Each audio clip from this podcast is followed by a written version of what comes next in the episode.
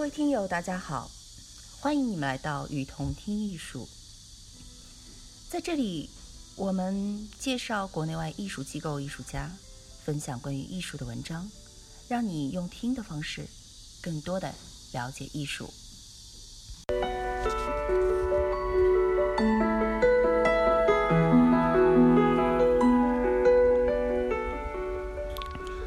从今天开始。我们用两期来介绍达达主义的艺术家。达达在第一次世界大战结束时出现，首先在苏黎世、纽约和巴塞罗那，稍后在柏林、科隆与巴黎。整个二十世纪后半叶的艺术都必须借由达达的艺术形式、观念和态度去理解。一九一八年发表的达达运动的第一宣言当中，表现出一种绝对的否定性。他们以此来打破当时关于立体主义的三维空间和抽象派的二维空间的论争。他们主张否定一切迷恋过去的做法，摧毁了艺术的模仿功能和一切与中产阶级价值观和自然相关的传统美学规则。下面我们来介绍达达主义艺术家。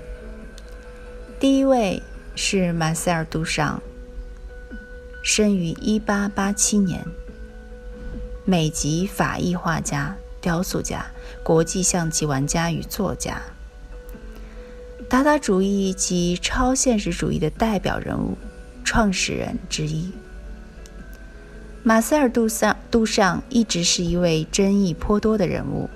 有人称他是严谨认真的艺术家，是二十世纪实验艺术的先锋，是现代艺术的守护神；也有人称他是高雅艺术的嘲弄者，是艺术花篮中的一条毒蛇，是毁灭美的恶魔。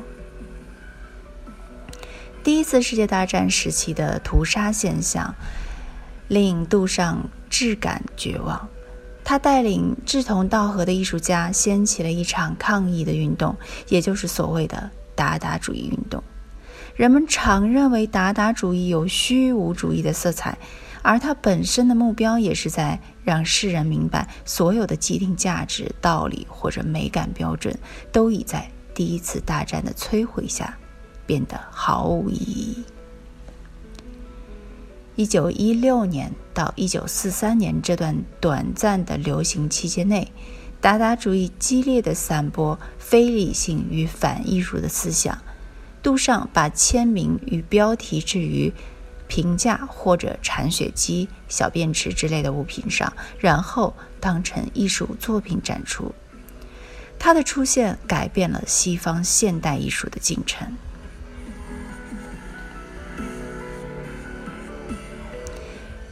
第二位艺术家是让·阿尔普，一八八六年出生，德意法国雕塑家、画家和诗人。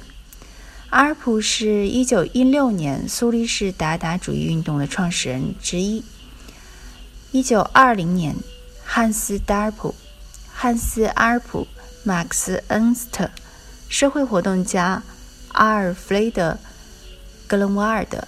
一起成立了科隆达达主义团体。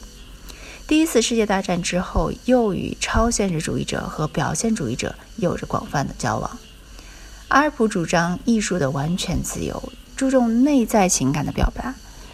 阿尔普延续了布朗库西、查特金、赫西埃等人的道路，实现了雕塑的全面抽象化。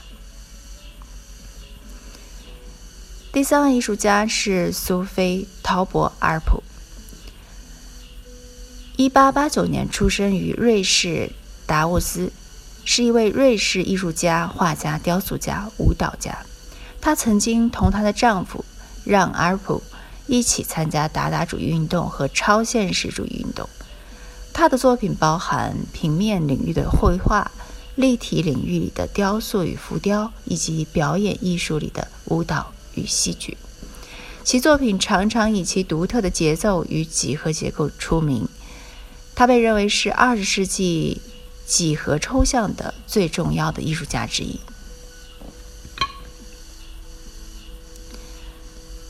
第四位艺术家是莫顿利文斯顿一八八二年出生于费城美国画家摄影师雕塑家。他经历了短暂而创新的十二年的职业生涯，是最早利用工业及其机械几何图像的艺术家。今天为大家推荐的最后一位艺术家是库尔特·施维特斯。一八八七年出生于汉诺威，德国画家、雕刻家、作家。他以印刷、设计、表演、装置、诗歌、散文等多种方式进行创作，更不必说拼贴、集合、绘画和雕塑了。施维特斯的拼贴作品特别之处不仅在于材料，而在于其实验性。虽然施维特斯从未涉及摄影，但是其拼贴作品却始终有所指向。这些粘合在一起的团状物构成了层次丰富且极为详细的指向。它们记录着1948年他在英国安布尔塞德逝世前的喧嚣纷扰的三四三十年里各种活动和旅行。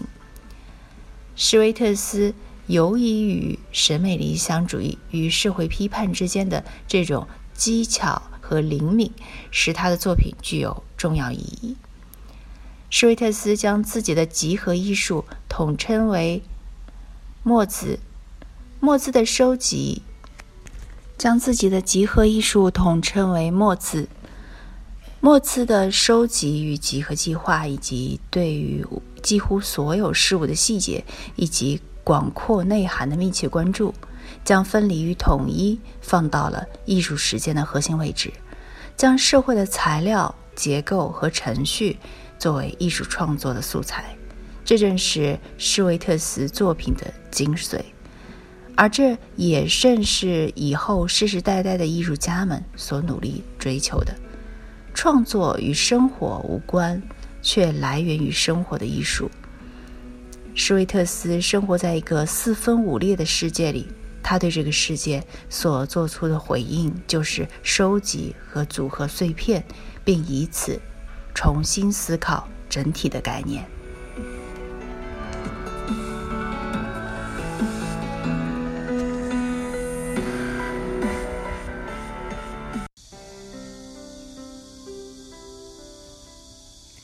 感谢您的收听，欢迎大家多提宝贵意见。